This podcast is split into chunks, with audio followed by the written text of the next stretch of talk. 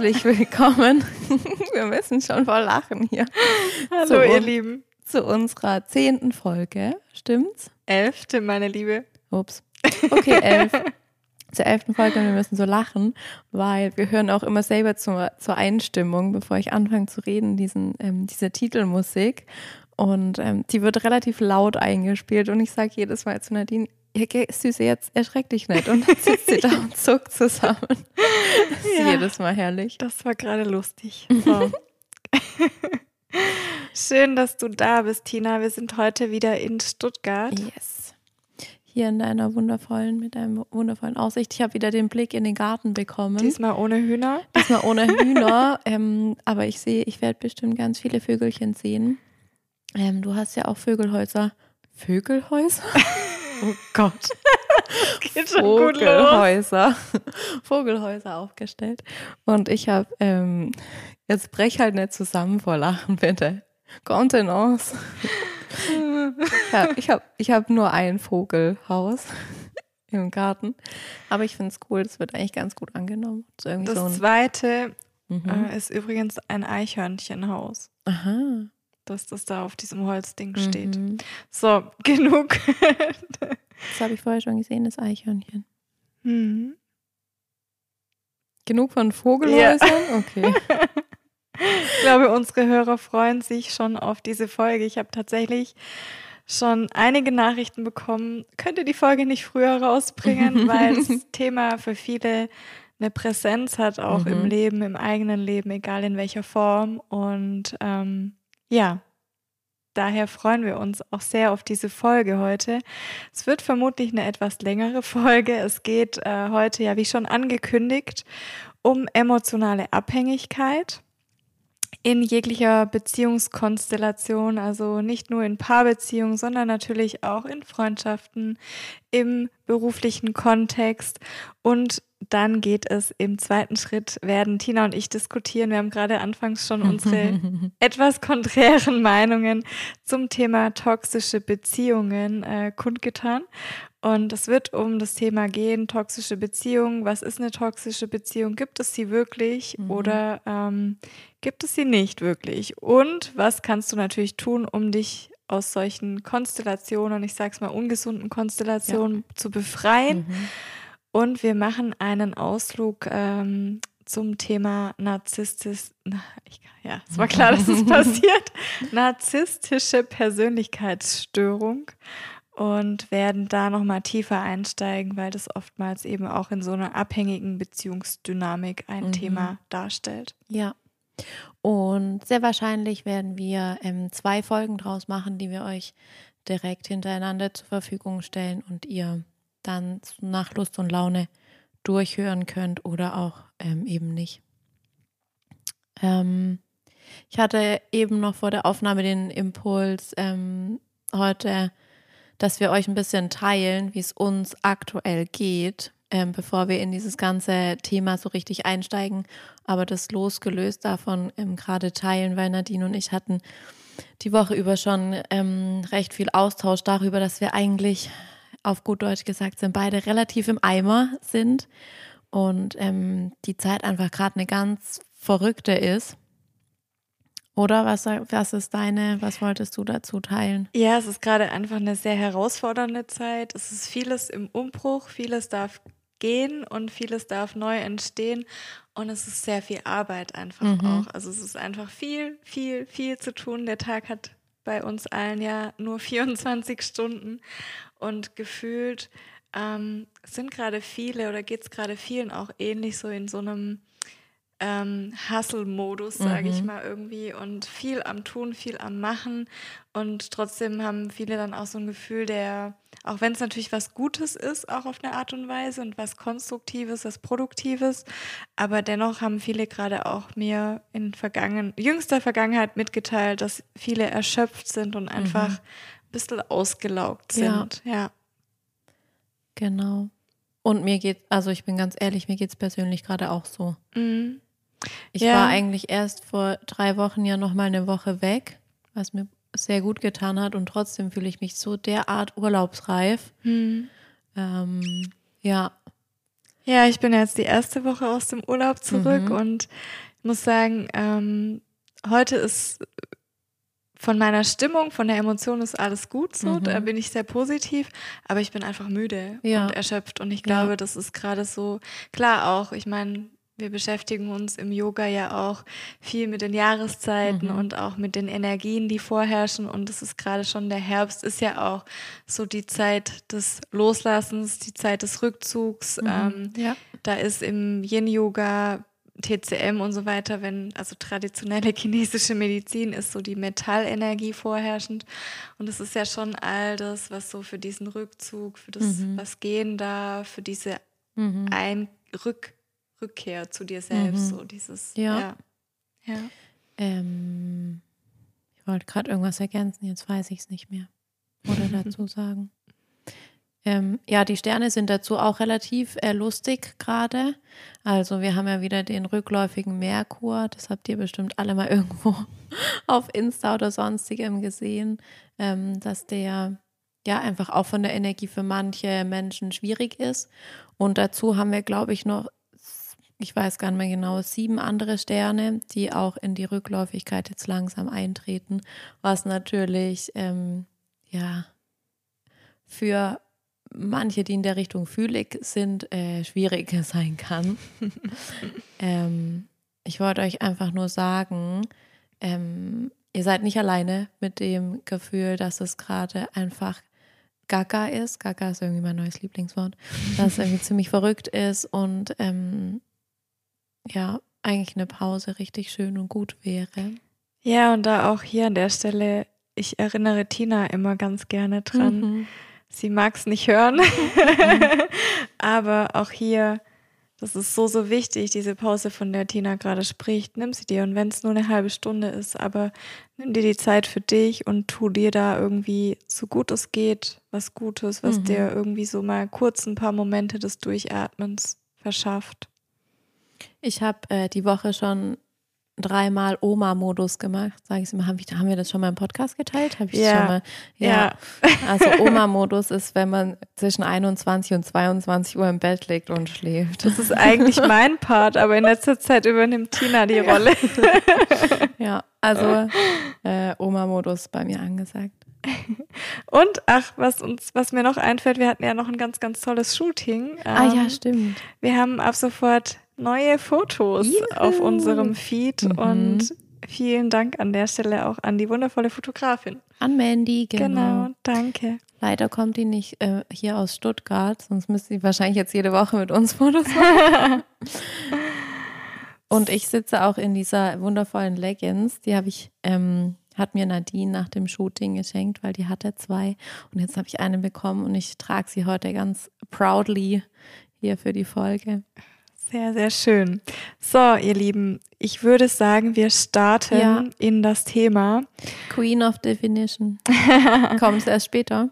Nein, kann gerne damit starten. Okay, ich, ähm, es geht ja jetzt erstmal so im ersten Schritt um das Thema emotionale Abhängigkeit. Mhm. Und ich habe mich intensiv mit dem Thema beschäftigt und ähm, habe mal auch wirklich im Lexikon der Psychologie nachgeschlagen.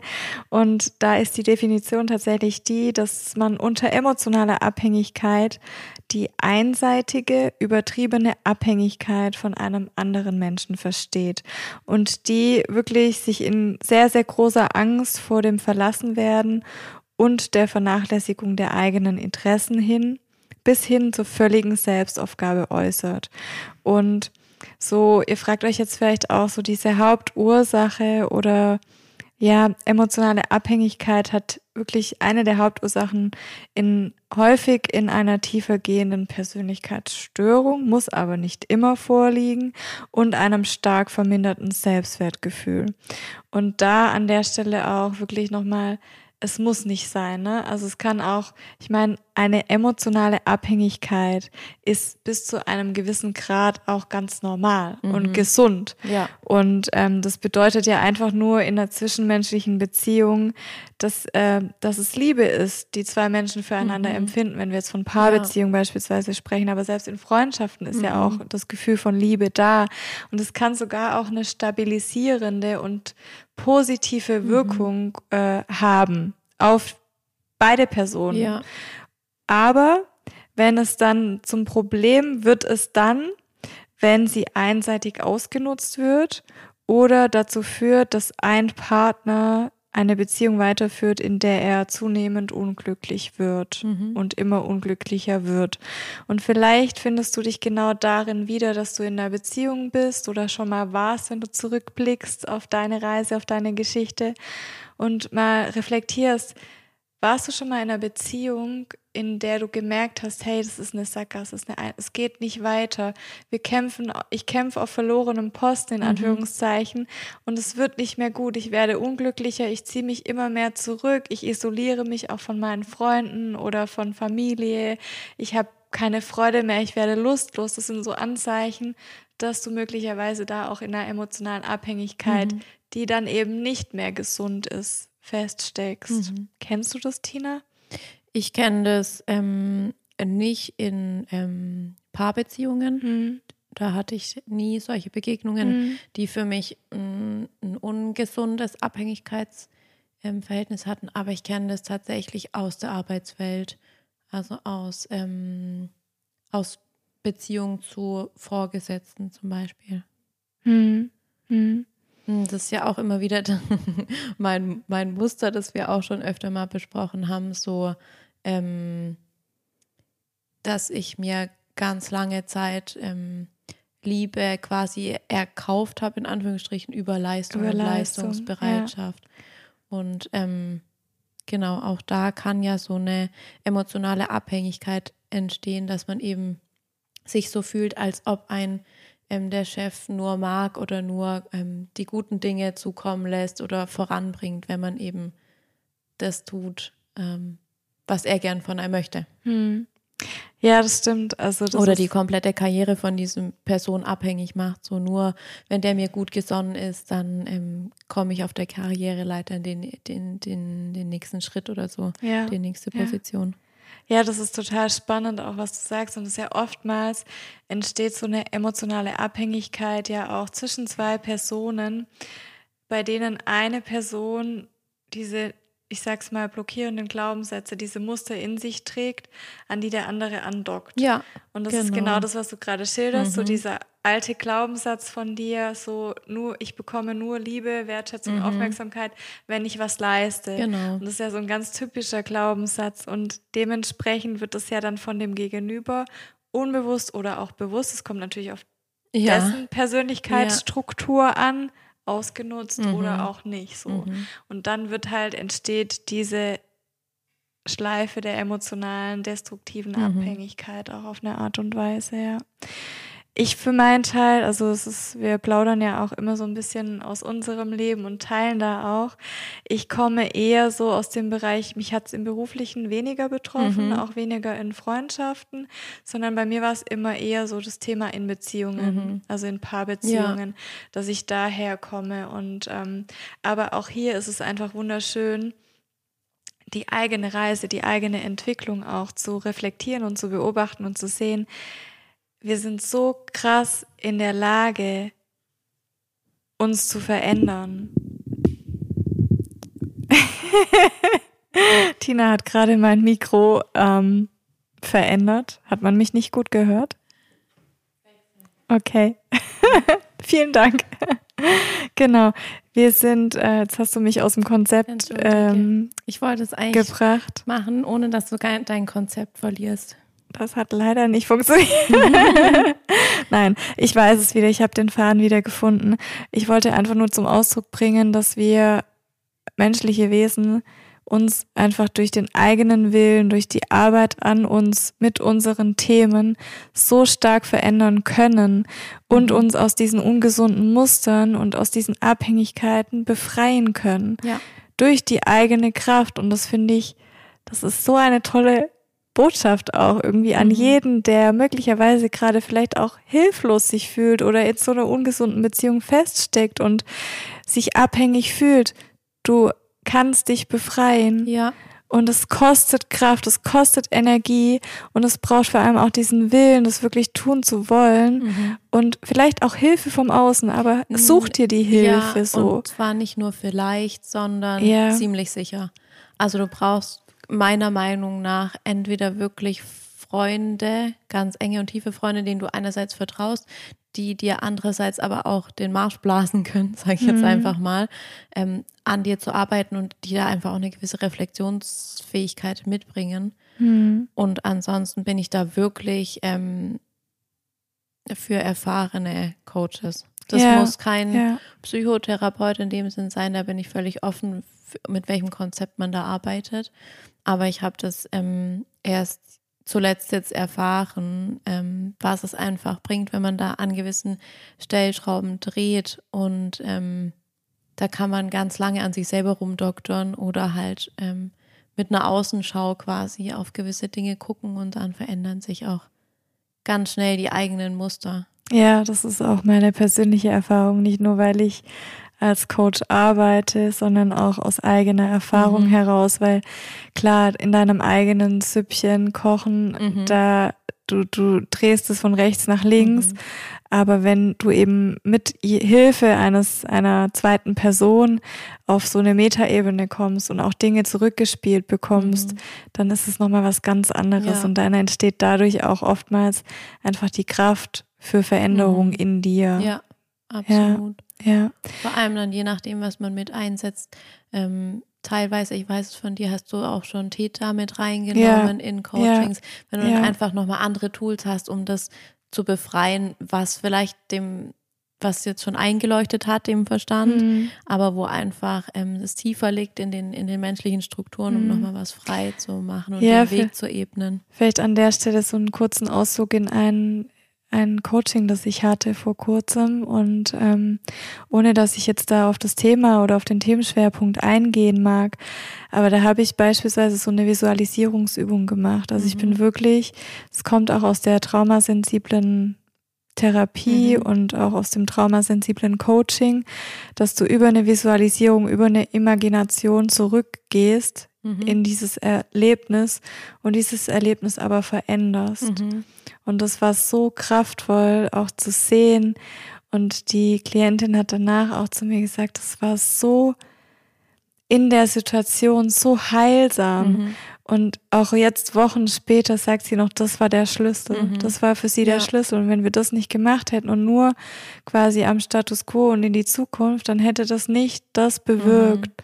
Ja. Und es ist einfach so schön, dass wir dadurch mit der Hilfe anderer Menschen, mit Absolut. Tools, mit, Mhm. mit Menschen, die ähnliche Erfahrungen Mhm. auch gesammelt haben, die dich verstehen, die dir Empathie entgegenbringen, dir und deiner Situation und die dich auch nicht verurteilen, dass du mit Hilfe von solchen Menschen, ob das Freunde sind oder Therapeuten Mhm. oder Coaches oder was auch immer, so, so viel verändern kannst Ja. und dich aus solchen Beziehungen, wo du denkst, da komme ich alleine nicht raus, Mhm. auch lösen kannst. Und das finde ich eigentlich richtig schön, was du gerade gesagt hast, weil es gibt zu jeder Konstellation, zu jeder Beziehung, die irgendwie im Argen liegt, gibt es den Schlüssel. Ja, ja, Und ähm, wir gehen gleich noch ein bisschen, glaube ich, mehr darauf ein, was, was alles so eine emotionale Abhängigkeit Mhm. ausmacht. Aber Mhm. schon jetzt, bevor wir zu irgendeinem Schlusspunkt kommen, wollte ich einfach sagen, ähm, es gibt diesen Schlüssel und ja,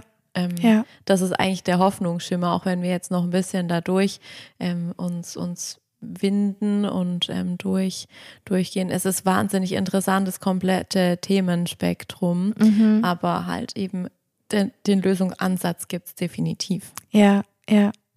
Und also tatsächlich, ich habe den auch viele Jahre nicht gefunden Mhm. in meinem Leben. Und ich Ja. war irgendwann auch an so einem Punkt, wo ich echt verzweifelt war, wo ich dachte, das kann doch wohl nicht wahr sein. Und dann eines Tages, zack. Mhm. war der Schlüssel Mhm. da. Und das ist das, womit ich auch wirklich jedem da draußen irgendwie Mut machen Mhm. möchte. Es gibt ihn Ja. und du kannst es verändern. Ja. Vielleicht nochmal zurück zu den Symptomen Ja, auch von genau. emotionaler Abhängigkeit. Also ganz vorneweg, es sind unglaublich starke Emotionen, Mhm. die damit einhergehen und ganz oft ähm, getragen durch eine übermäßige Verlustangst, Mhm. die teilweise sogar auch sehr irrational sein kann. Also das kann ich von mir jetzt auch äh, komplett bestätigen, dass diese all die Gedankengänge komplett irrational sind. ja, Also man baut sich, man konstruiert sich da selber sowas zusammen. Das Mhm. ist dann Mhm. jenseits von dem, Mhm. was eigentlich, was, wenn du es auch einem anderen erzählst, der kann eigentlich nur im Mhm. Kopf schütteln. Ja, also das ist ja oftmals so, vielleicht kennst du das auch, wenn du ähm, beispielsweise frag dich mal, wenn du jetzt gerade zum Beispiel in einer Beziehung dich befindest, ähm, was wäre, wenn dein Partner dich verlässt? Mhm. Und dann spür mal rein in die Gefühle, in die Emotionen und all das, was hochkommt. Oder auch, wir können es auch milder machen mit dem Job beispielsweise. Und wenn dann so eine richtig schlimme Panik kommt und wirklich das Gefühl, du kannst ohne diesen Menschen, ohne diesen Job nicht überleben, Mhm. dann kann das ein Hinweis auf eine emotionale Abhängigkeit sein. Mhm. Aber auch hier muss nicht. Es Mhm. kann auch einfach nur ein starkes, kurzes Gefühl sein und es geht dann relativ schnell wieder weg. Aber wenn das nicht weggeht, Mhm. dann Mhm. ja. Und ähm, es gibt noch weitere Symptome, so ähm, ja, es geht von Kontrollzwang über natürlich das Thema Eifersucht. Das ist dann aber in der Regel eine zwanghafte Eifersucht oder auch eine Alarm, ja, eine Alarmiertheit oder auch ein gefühlter Schmerz und eine riesige Angst, die auch oftmals irrational ist, Mhm. wenn der andere nur das, das Haus verlässt oder die Mhm. Wohnung verlässt oder mal alleine ein paar Tage wegfährt Mhm. oder vielleicht auch mal sagt, hey, ich brauche mal irgendwie Raum für mich so. Mhm. Und wenn dann das passiert, dann ist es eben auch ein weiteres Symptom oder auch, weiß nicht, Tina, das kennst du vielleicht auch, es gibt ja viele Menschen, die sagen, ohne dich kann ich nicht leben. Und ja, es ist vielleicht in einer, in einer großen Liebe irgendwie ein, ein schöner, ich sag mal in Anführungszeichen, eine schöne Liebesbotschaft. Mhm. Aber wenn die wirklich ernst gemeint ist, Mhm. dann kann es auch gefährlich werden. Mhm. Also es ist ja schon ein starker Satz. Mhm. Und ähm, was denkst du, kommt der, kann der von beiden Seiten in diese emotionalen Abhängigkeit kommen? Also ich sage jetzt mal von dem, mh, von dem stärkeren Part, dem Mhm. Anführungszeichen Täter Mhm. und eher dem und, und auch von dem Opfer. Also wenn wir von, da geht es ja in den Bereich meiner Meinung nach Co-Abhängigkeit Mhm. rein und dann ist es eher der Satz des Co-Abhängigen. Also Mhm. eher so in, ich, wenn wir von Täter-Opfer sprechen, Mhm. wobei das ja auch nicht in jeder Konstellation der Fall ist, Ja. aber dann ist es War für eher, am einfachsten eher zu verbalisieren. genau, also auch Ja. später mit dem narzisstischen Thema, da ist es immer das Opfer, Mhm. fast ausschließlich, Mhm. das dann eben so Sätze sagt, die auch wirklich ernst gemeint Mhm. sind, weil der Narzisst meint das nicht ernst, wenn er das Mhm. sagt. Aber dazu Mhm. kommen wir ja später Ja, noch. genau, das wollte ich jetzt nämlich Mhm. ähm, anfügen oder vielmehr auch fragen oder deine Meinung dazu einholen. Wenn nämlich der Stärkere sozusagen das ausspricht, dann würde das ja das Opfer wieder reinziehen sozusagen in diese Abhängigkeit, oder? Genau, das ist ja dann diese Manipulation, die vom, ich sage jetzt mal in Anführungszeichen, ihr wisst, was ich meine, Täter ausgeht. Mhm. Ja, Ja. ganz, ganz klar. Und eben wenn du da als Täter auf einen Mensch triffst und oftmals suchen sich diese Person ja bewusst sehr empathische, möglicherweise hochsensible, intelligente Menschen aus, Mhm. die bei denen das ankommt. Das Mhm. trifft mitten ins Herz, Mhm. wenn eine Person, also ich kann nur zurückdenken so an Mhm. meine Vergangenheit. Krass. Okay, ich muss jetzt bleiben und ich muss alles Mhm. tun, dass die Mhm. Beziehung wieder zum Mhm. Laufen kommt Ja. und der kann ohne mich nicht leben und ich ja dann Mhm. auch nicht ohne Mhm. ihn und oh Gott Ja. und also dann dreht man sich ja da gedanklich so rein und lässt sich davon ja überrollen. Ja, Ja, ja.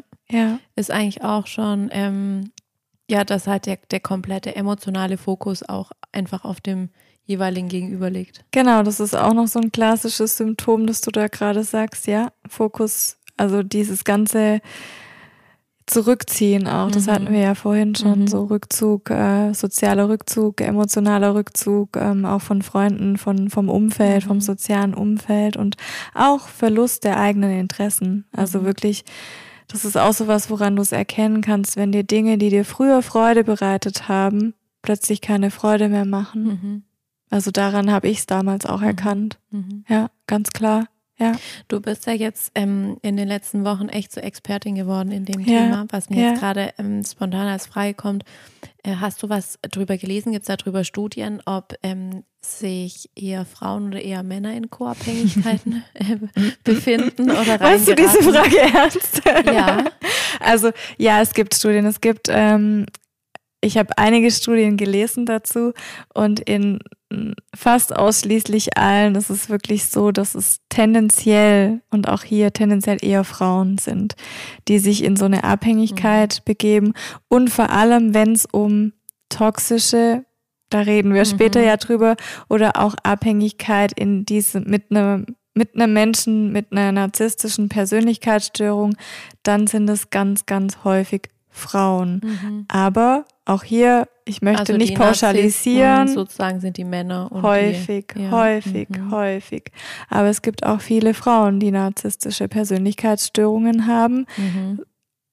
Ich habe die Studien, die ich gelesen habe, ist es tatsächlich häufiger Mhm. so, dass es die Frauen betrifft, Mhm. die, die sich in so eine abhängige Beziehung, Mhm. ungesunde Beziehung äh, begeben und ähm, da auch vor allem die dann auch bleiben Mhm. und Ja. den Weg raus Ja, nicht, nicht kennt man, finden. ja, ja, ja.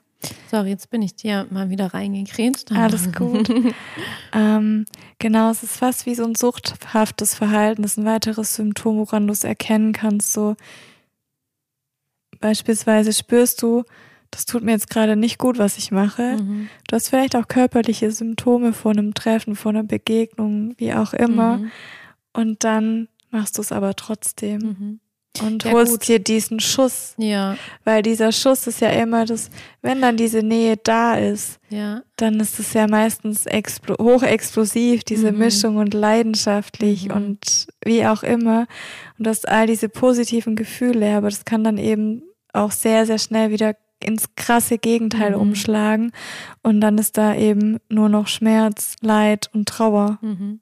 Also Abhängigkeit ist tatsächlich, also ich finde so ähm, im therapeutischen Umfeld ist, Mhm. wenn man da jetzt emotionale Abhängigkeit hört, dann im ersten Moment ist es ja immer gar nicht so krass, ne? Mhm. So, die, wie man das Wort benutzt. Aber ich Mhm. meine, wenn, wenn du jetzt irgendwie an Kiez in Hamburg denkst und dann von Abhängigkeit sprichst, da hast du ganz andere Bilder im Kopf, ganz andere Geschichten und Emotionen dahinter. Mhm. Und eigentlich finde ich es ganz wichtig, dass man ähm, so ein, eine emotionale Abhängigkeit nicht abtut als irgend so ein Softie-Problem, sondern du hast ähm, wirklich äh, vergleichsweise gleiche Symptome wie jetzt ähm, eben bei Drogenmissbrauch oder sonst irgendwas, Ja. wo Substanzen im Spiel Ja. sind.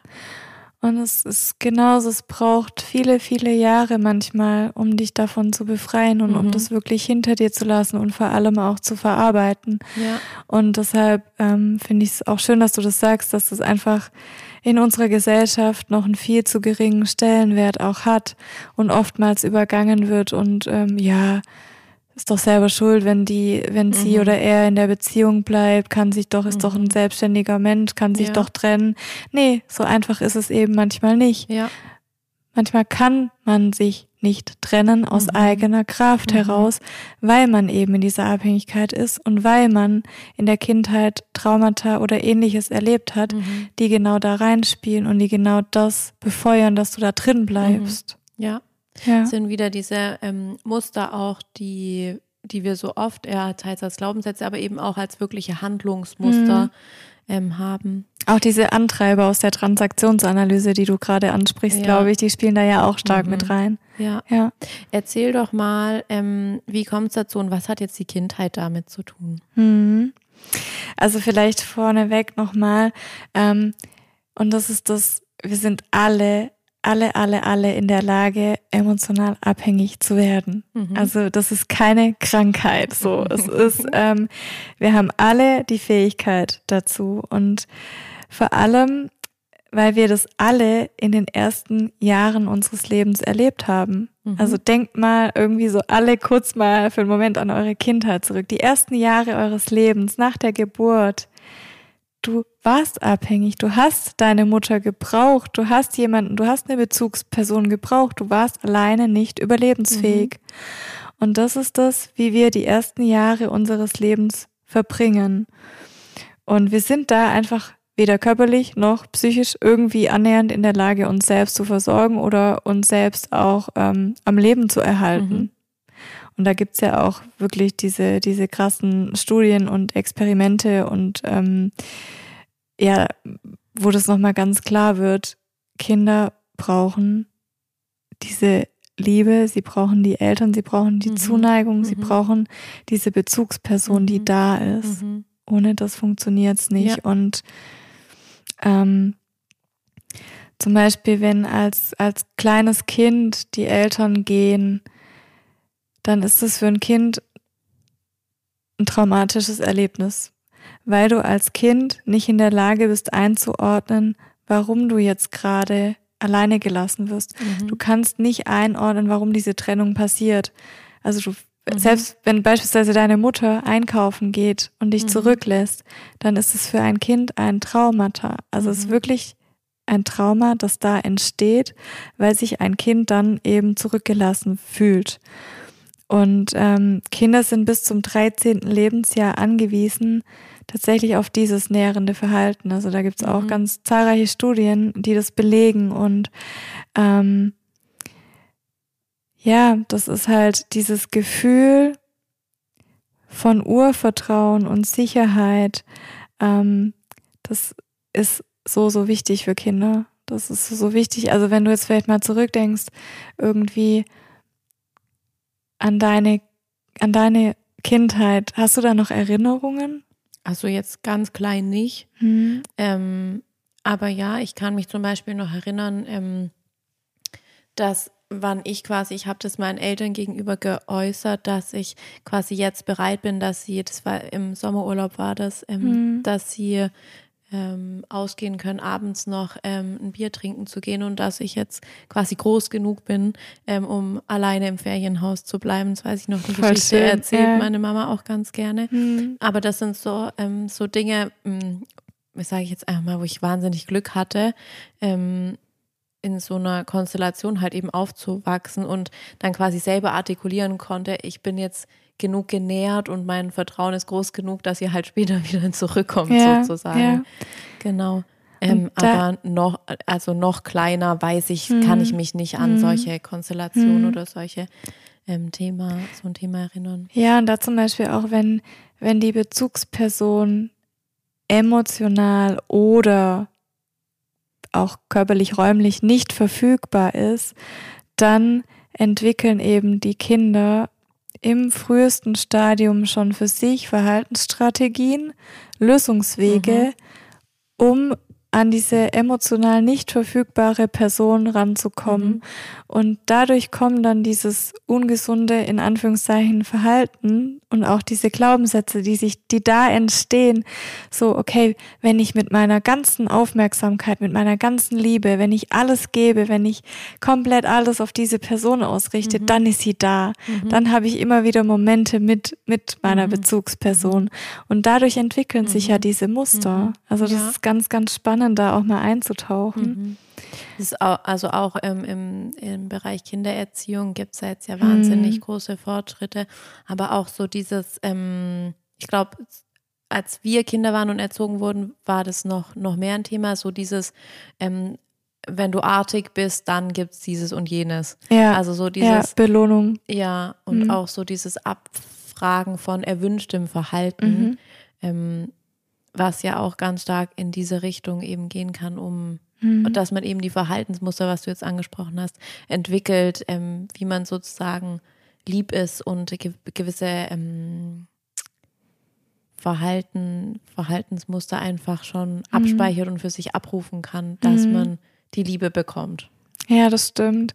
Und ich meine, alles in allem ist es einfach deine eigene Selbstwahrnehmung wird dadurch immens geschwächt durch die Aneignung solcher mhm. derartiger Strategien. Mhm. Und ähm, da entstehen ganz oft, wie Tina gerade auch gesagt hat, wirklich Glaubenssätze, zum Beispiel irgendwie so, ähm, nur wenn ich jemand anderen spüre, habe ich das Gefühl, einen Platz in der Welt zu haben Mhm. oder ähnliches. Also das sind ja so typische Überzeugungen, die da entstehen durch dieses Mhm. ähm, Verhalten und durch Mhm. diese Dynamik Mhm. auch, die, die da zwischen, zwischen Elternteil und Kind entstehen Ja. kann. Ja, ja. Die man natürlich dann auch in diese Paarbeziehungen oder Freundschaften reinträgt, weil die bleiben ja quasi gleich. Oder auch so ein ähm, Ding, ähm, nur wenn ich mich äh, um alle anderen gekümmert habe, also teils um die Eltern, teils um, um die Ja. Mutter auch besonders, ähm, erst dann bin ich an der Reihe oder sowas. Ja, ja, das ist ja auch so ein typischer, typischer äh, Glaubenssatz, Ja. ähm, den viele, viele haben. Und ähm, aber es ist ja, man muss auch einfach mal erkennen oder darf erkennen, dass es ja wahnsinnig schlau von dem kleinen Kind ist, Mhm. sich das anzueignen, Das ist weil das ja eine Überlebensstrategie. Ja. genau. Und das ist ja, das ist ja auch das Tina und ich sprechen ja auch ganz gerne immer von diesem Nutzen, den ein Glaubenssatz hat. Und das ist einfach dieser Nutzen, weil Ja. ohne diesen Nutzen hättest du den gar nicht und hättest du auch nicht überlebt als kleines ja, Kind. Genau. Ganz krass gesprochen. Ja. Und ähm, ja, dadurch entstehen eben aber, und das ist die Gefahr, die besteht, wenn wir das Ganze in unser Erwachsenenleben übertragen und Mhm. mit hineintragen, dann ähm, ja, sind wir irgendwann quasi so die in Anführungszeichen und auch hier wieder ganz bewusst Anführungszeichen, diese typischen Opfer, die eben dann möglicherweise auch in solchen ungesunden Beziehungskonstellationen, in abhängigen Beziehungskonstellationen, auch häufig leider in, in toxischen, narzisstischen Beziehungskonstellationen landen. Mhm. Und das ist eben das, wo, ja, worum es auch heute geht und auch zu erkennen, okay, woher kommt das bei mir möglicherweise, wenn ich in so einer ungesunden Mhm. Dynamik feststecke oder mich befinde und erstmal auch zu sehen. Und das ist mir noch ganz, ganz wichtig. Ähm, oftmals ist es ja auch diese emotionale Abhängigkeit, so dieser Satz, solange du in meinem Leben bist, solange du da bist, kompensierst du was und ich muss mich selbst nicht spüren. Ich muss meine eigenen Gefühle nicht spüren. Mhm. Und das haben, das ist so spannend zu beobachten, wie viele Beziehungen so, so eine Dynamik haben. Mhm. Und auch wenn man mal so im eigenen Freundes-, Bekannten-, Familienumfeld schaut, das ist so heftig. Also ich finde es immer wieder erstaunlich und natürlich auch, je mehr ich mich mit dem Thema natürlich auseinandersetze, wird es oftmals so klar auch zu sehen, was da für Dynamiken entstehen können. Und ja. oftmals ist es einfach nur eine Flucht vor dem eigenen Fühlen, Mhm. eine Flucht vor den eigenen Emotionen und die Projektion auf dein Gegenüber. Mhm. Und ich projiziere alles nur noch auf mein Gegenüber. Mhm. Ja.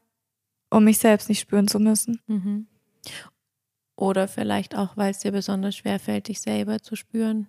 Oder dir erlauben, dich selber zu spüren. Klar. Ja, ja, ja. Und natürlich gleichzeitig, und das kenne ich von mir selbst, das ist jetzt nochmal ein Ausflug so in mein Leben vielleicht auch, ähm, früher, ich sage bewusst früher, als ich mich selbst noch nicht geliebt habe oder annehmen konnte, sprechen wir von Mhm. annehmen, ähm, habe ich immer die Erwartungshaltung gehabt, da kommt jetzt der große weiße Prinz auf dem weißen, der große weiße Prinz, der große, der tolle Prinz auf dem großen weißen So Pferd, rum. so Schimmel, Mhm. angaloppiert und zeigt mir, wie sehr er mich liebt und dann liebe ich mich im Umkehrschluss selbst Mhm. so sehr. Und dann hatte ich eines Tages, das ist jetzt irgendwie, das war meine erste lange Beziehung, also ich gehe jetzt nochmal wirklich in einige Jahre zurück, aber dann so habe ich so gemerkt, okay, und jetzt? Okay, ich finde mich selbst immer noch nicht toll. Ich kann mich selbst immer noch nicht annehmen. Aber- sorry, dass ich kichern muss, aber das ist halt so, diese, diese Ernüchterung. Ja. Dann, wenn man eigentlich so ein, ähm, so eine, also es ist ja ein, ein Ansatz, wie du dein Leben gesehen hast, Ja. mit, sag ich mal, Ende Das oder war mit Anfang Anfang 20. 20, ja. ja. Und das ist ja irgendwie so ein bisschen romantisch verklärt, sage ich jetzt mal. Mhm. In dem Moment ist diese Erfahrung wahnsinnig schmerzhaft. So, hey, ich habe jetzt meinen Prinz und das, das Leben ist immer noch so richtig blöd. Ja. Ähm, darauf muss man erstmal klarkommen. Ja, das war für mich auch eine Ernüchterung, wo ich dachte, okay, jetzt habe ich den Mann und jetzt, was ist jetzt? Irgendwie so. Ja. Jetzt habe ich diese Beziehung, von der ich immer geträumt habe, aber irgendwie fühle ich mich jetzt auch nicht ähm, Mhm. glücklicher als zuvor, im Sinne von glücklicher mit mir selbst, so, Ja. ne?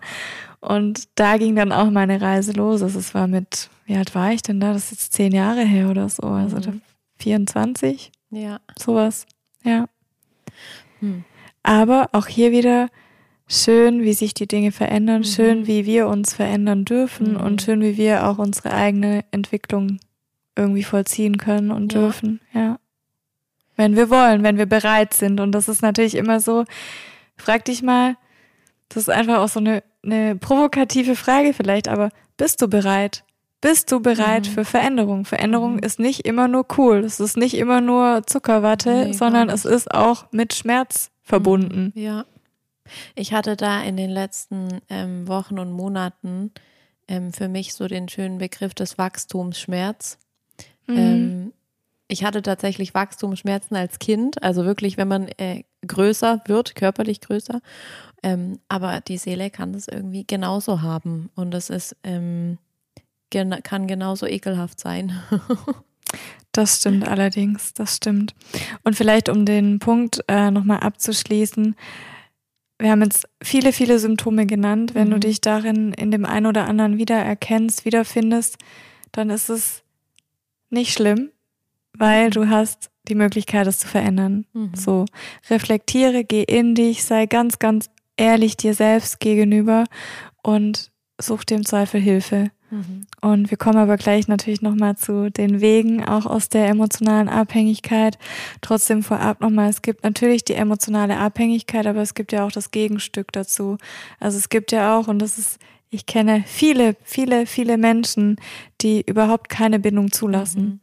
Und das sind eben dann flüchtige, nicht bindungsfähige Partner. Mhm. Und die gibt es eben auch. Mhm. Und wenn dann eben so die beiden Extreme aufeinander Ja. kommen, Mhm. Das ist eine explosive Mischung, würde ich mal sagen. Ja, sehr schwierig. Ja. Sehr schwierige Mischung. Ähm, ja, du darfst, fahren Sie fort, Frau Doktor. Frau Dr. Scheel. Das wäre eigentlich cool, oder? Vielleicht kommt es noch auf deine, auf deine ähm, Lebensbucketlist. Ich glaube, ähm, meine Eltern sagen immer, Nadine, es reicht doch jetzt nicht noch eine Ausbildung, nicht noch eine Weiterbildung. Ja, da, dürfen noch ein paar kommen, oder?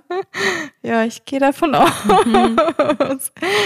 Genau. Ähm, ja, was wollte ich jetzt sagen? Was wollte ich noch sagen? Tina, vielleicht, ich spiele mal den Ball kurz äh, Mhm. zurück. Hast du so ein paar Möglichkeiten? Wir haben jetzt viel über Gründe gesprochen. Wir haben viel gesprochen, ähm, was dazu führt, auch in der frühen Kindheit. So Wege heraus. Was waren zum Beispiel so auch deine persönlichen Erfahrungen aus deinem Leben, auch beruflicher Natur? Wie hast du den Weg daraus geschafft? Hm, Ich muss, ich versuche, das in der Kürze rauszufiltrieren. Wir hatten das auch schon in, manchmal in den Folgen angesprochen. Ich bin so ein, ein Mensch, der relativ gut und lange leiden kann. Und ähm, ich glaube, dass, dass du das auch noch ansprechen wirst. Ich habe es mal vorher in deinen Notizen gespickelt. Ich bin so jemand, ähm, der sehr vergebend ist im Außen und ähm, ja immer sagt, ja, passt schon und das ist schon okay und das geht quasi auch noch auf meine Kosten und macht schon und passt schon und geht weiter. Und dann ist irgendwann dieses geheime interne Konto voll Hm. und dann ist Game Over. Und das ist auch so ein bisschen, ähm, was ich schon zurückgespiegelt bekommen habe von manchen Personen, ähm, dass sie quasi gar nie darauf gefasst waren, dass so ein Moment X quasi passieren kann. Ähm, und also dieses Verhalten war zum Beispiel auch ähm, glaube ich, so wie meine letzte Beziehung zu Ende ging. Das war dann irgendwann, habe ich quasi das immer mit auf, mit auf meine, auf mein Ding genommen, auf mein Konto und so. Und ähm, dann war der Tag X da und das Fass war halt irgendwie voll und ein winziger Tropfen, der eigentlich mit dem Grundgeschehen äh, gar nichts, nicht unbedingt was zu tun hatte, hat das Ganze dann zum Überlaufen gebracht.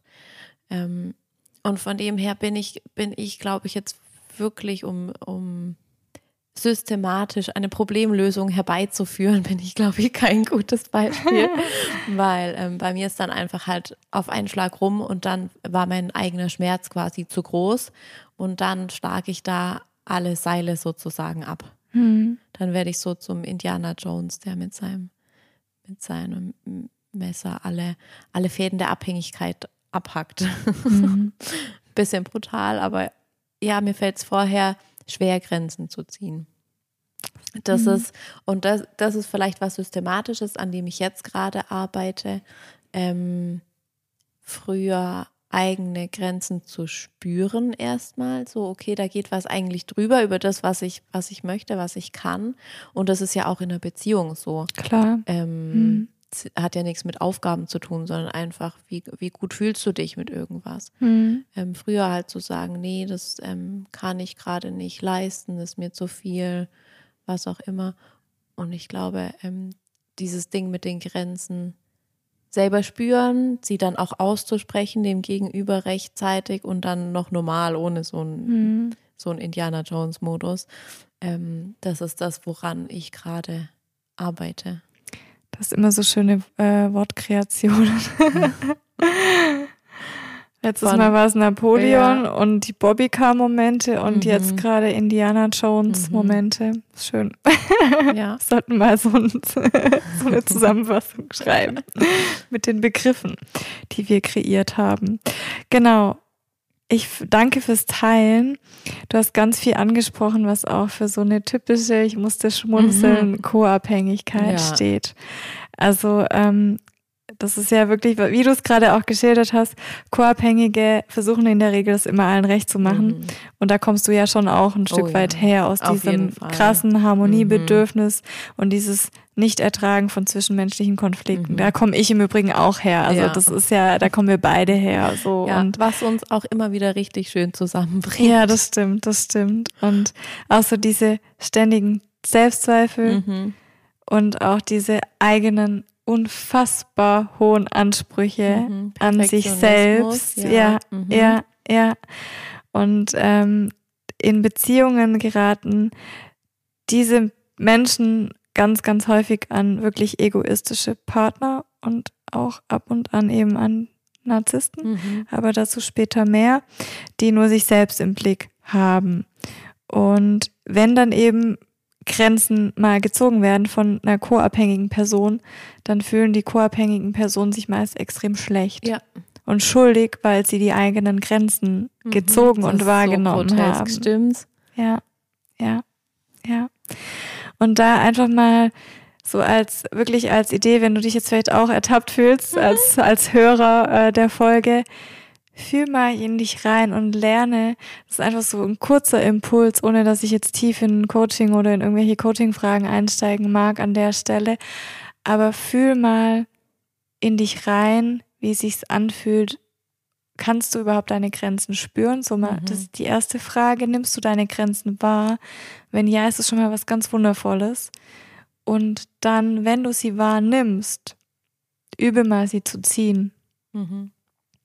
Üb dich einfach mal darin. Aber Nadine, sag doch mal, ähm, wie übe ich eine Grenze zu ziehen? Weil irgendwie mhm. entweder ich ziehe sie doch oder ich ziehe sie nicht, oder?